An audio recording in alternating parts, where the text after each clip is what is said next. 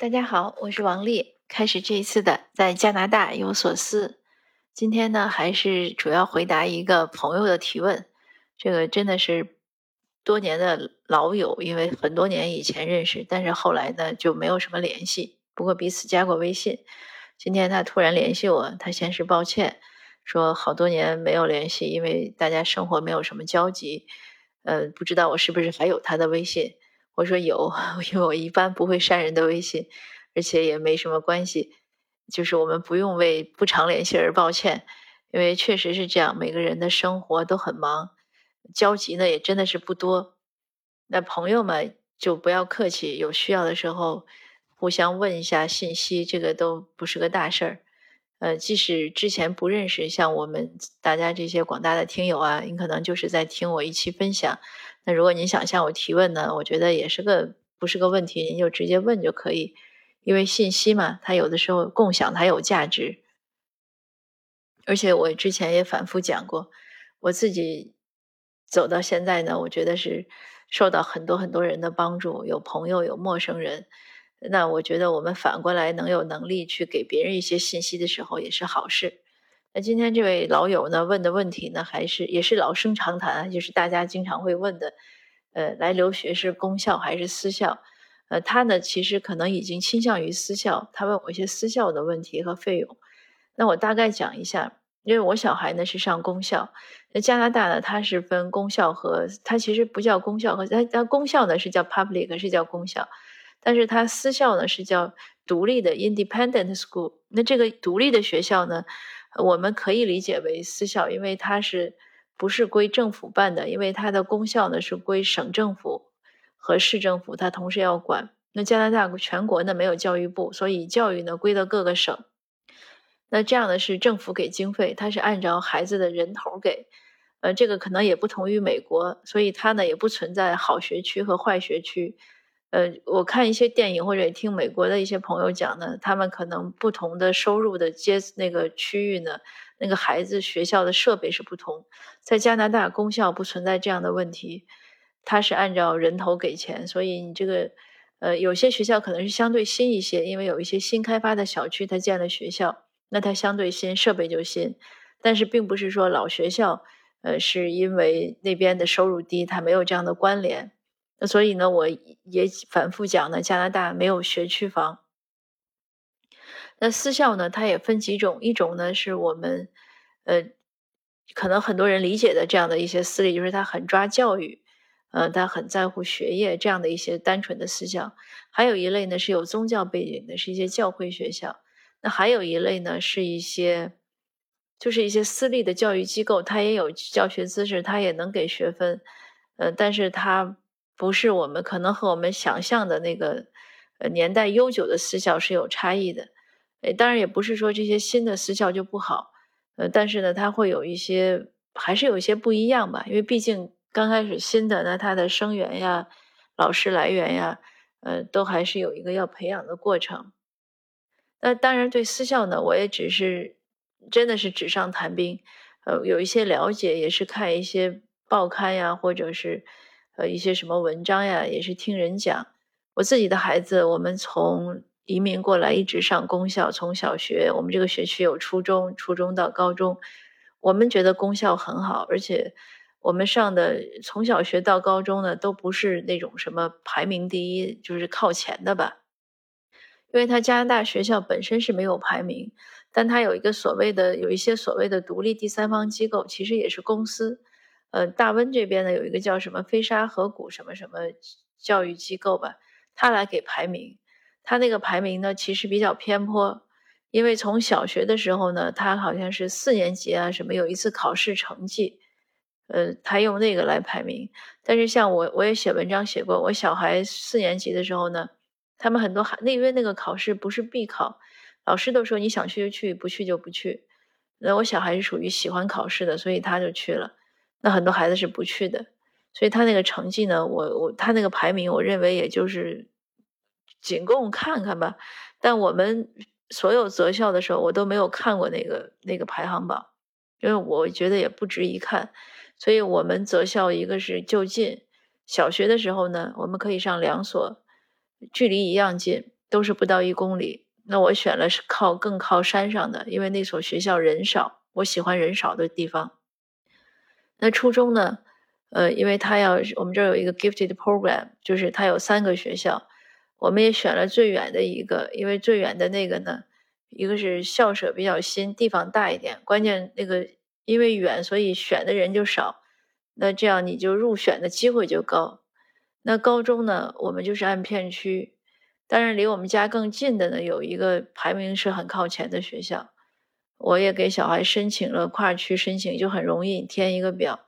他也拿到了那个通知，但是他又不想去，嗯，他就想去我们片区那个学校，所以也就去了。那到现在呢，我小孩从十一年级开始努力，呃，这两天正在申请大学。至于上什么大学，当然还不知道。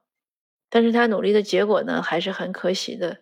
他去年申请了六门 AP，那六门都是五分，他其中的中文呢还考了一个全球第一，满分。所以呢，我。这些成绩呢，我不是想晒，我只是想说，我觉得公立学校也挺好。而且呢，因为当然我没有上私立，并不是说私立不好，我只是听我小孩讲，他和一些私立的学生也有来往。嗯，他的感觉呢是觉得私立的学生学生之间的竞争要更强，不像他们公立的学生之间呢互相帮助的这样的机会可能更多。你像他自己，他从去年从十年级开始。他就组织他们学校的数学俱乐部，帮着老师，因为他数学好，所以那个俱乐部从刚开始好像十几个或者几十个人，到现在有一百多个人，他还给那些同学一起辅导。那这样的结果呢，就是他说他今年的竞赛成绩和去年的是一样的。哎，我说你没有进步，他说我有进步，但是同学的进步更大，因为他们竞赛成绩呢是按照你学校这样的来选，就你。跟你同学校的学生来比，所以他们，但是他们之间也不在乎。像他自己，呃，因为他复习 AP 呢，是我们花钱找一些私教要补课，因为他们学校没有开那么多 AP 课。那他们有这些考 AP 的学生呢，他们又组个小组，干嘛呢？他们就想给那些学校里其他同学想选 AP 的，但是。又家里不一定能花钱给请这些私教的这些学生，他们想给那些孩子去补课，所以他们做很多事情呢，都是去想着其他人想怎么帮同学一起进步，包括他们复习功课啊什么，他们都是组团复习。当然，这是他给我的反馈，因为他参加一些活动，见到一些其他私校的学生。嗯，他就会有一些评价，所以也不不不，肯定也是道听途说了，因为我是听他讲。但是呢，我每当有朋友啊，或者听友或者新移民问我，嗯，说选什么样的私校呢？或者说选公校还是私校？我是建议你可以从公校开始，因为公校呢，首先它费用低，这是毫无疑问的。私校中最便宜的教会学校，对留学生的费用可能能和公校一样。其他的一定都会更高。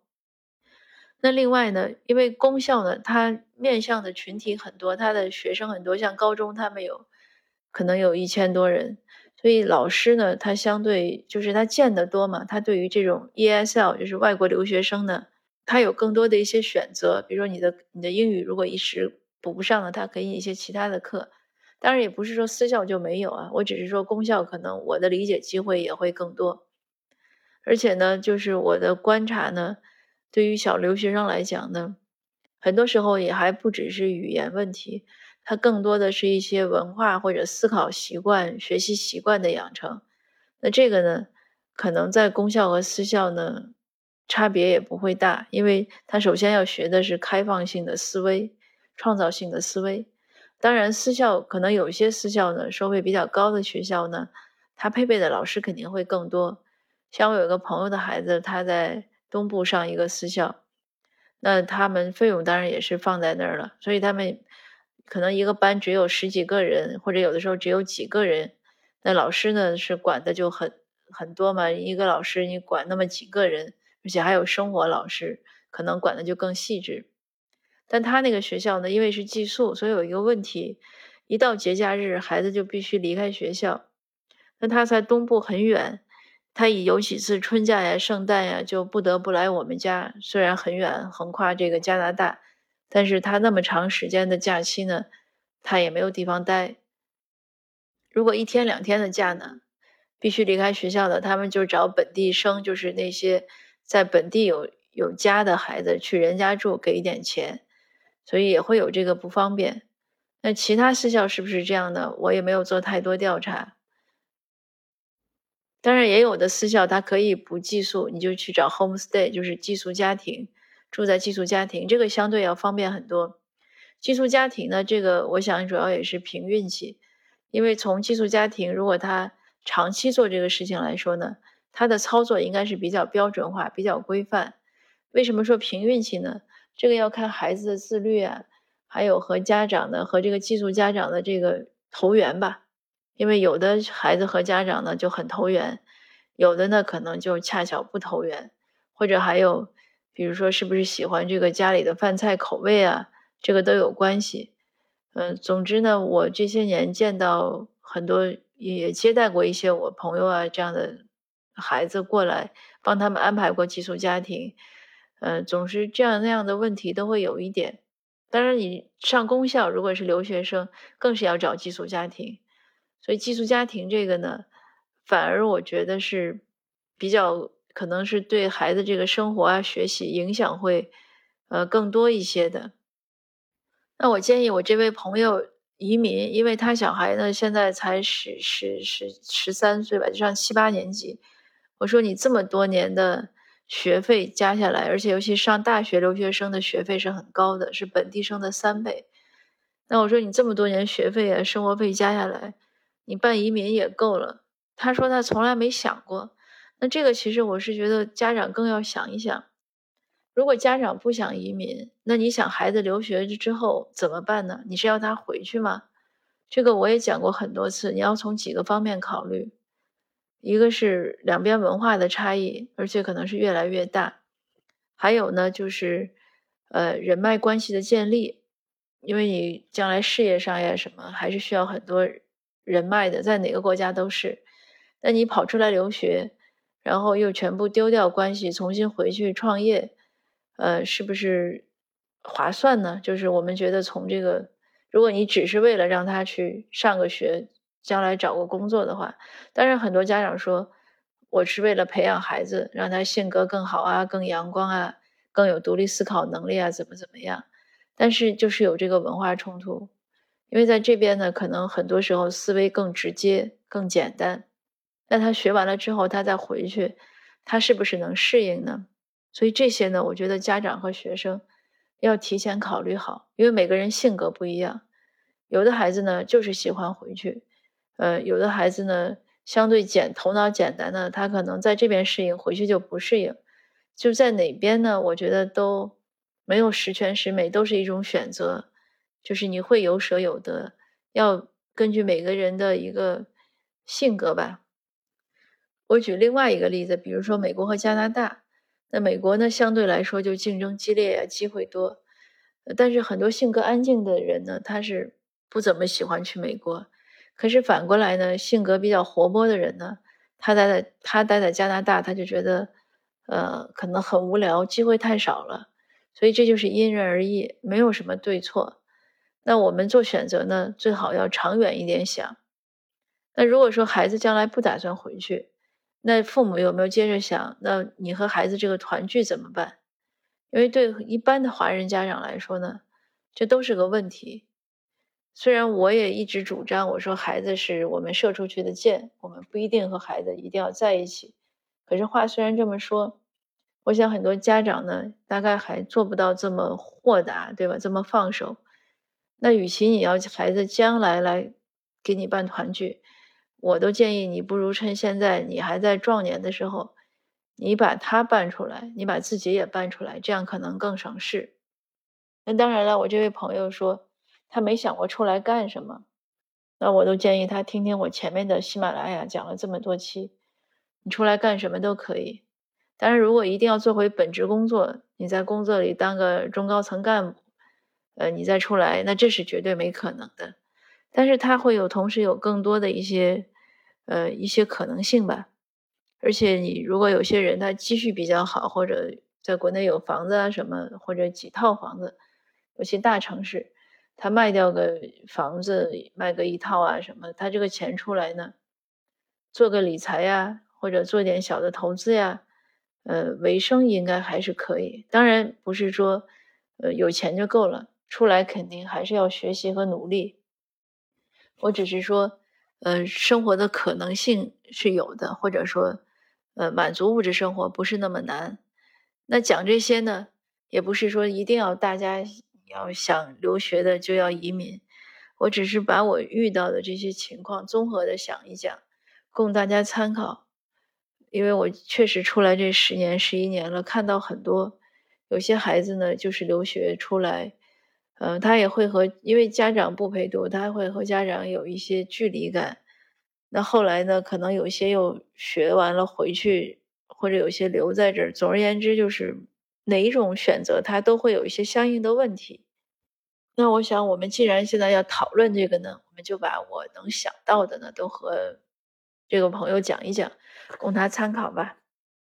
那今天插播另外一个花絮吧，插播一个小花絮。我读完了那本。呃，大话中国艺术史也向大家推荐。不是我读得快，是那个书呢，它确实可能字也不太多。因为按我的阅读速度，可能两天读十万字是可以的，那再多可能也读不了。但那个书写的非常有趣，而且我觉得很接地气。还有呢，我喜欢易公子的这样的一种欣赏艺术的态度，就是知人论事，和那个作者呀画。画家呀，书法家，他本人的生平呀，他当时创作的那个时代背景呀，个人的一些故事啊，结合起来。我写唐诗赏读的时候也是这样写的，就是要结合诗本事，否则只是就艺术谈艺术呢，就很空泛。那当然，这是我个人的一个一个阅阅读的读后感吧。如果您已经很精通中国艺术了，那个书可能有点浅，但是对于一般的。呃，像我这样入门的呀，或者只是走马观花看一看的呀，那个书还是很不错的，而且它制作也比较精良。嗯，从整个图书制作的角度看呢，我也是给它打很高的一个分数。那好的，今天的分享呢就到这儿，谢谢您的收听，我们下次见。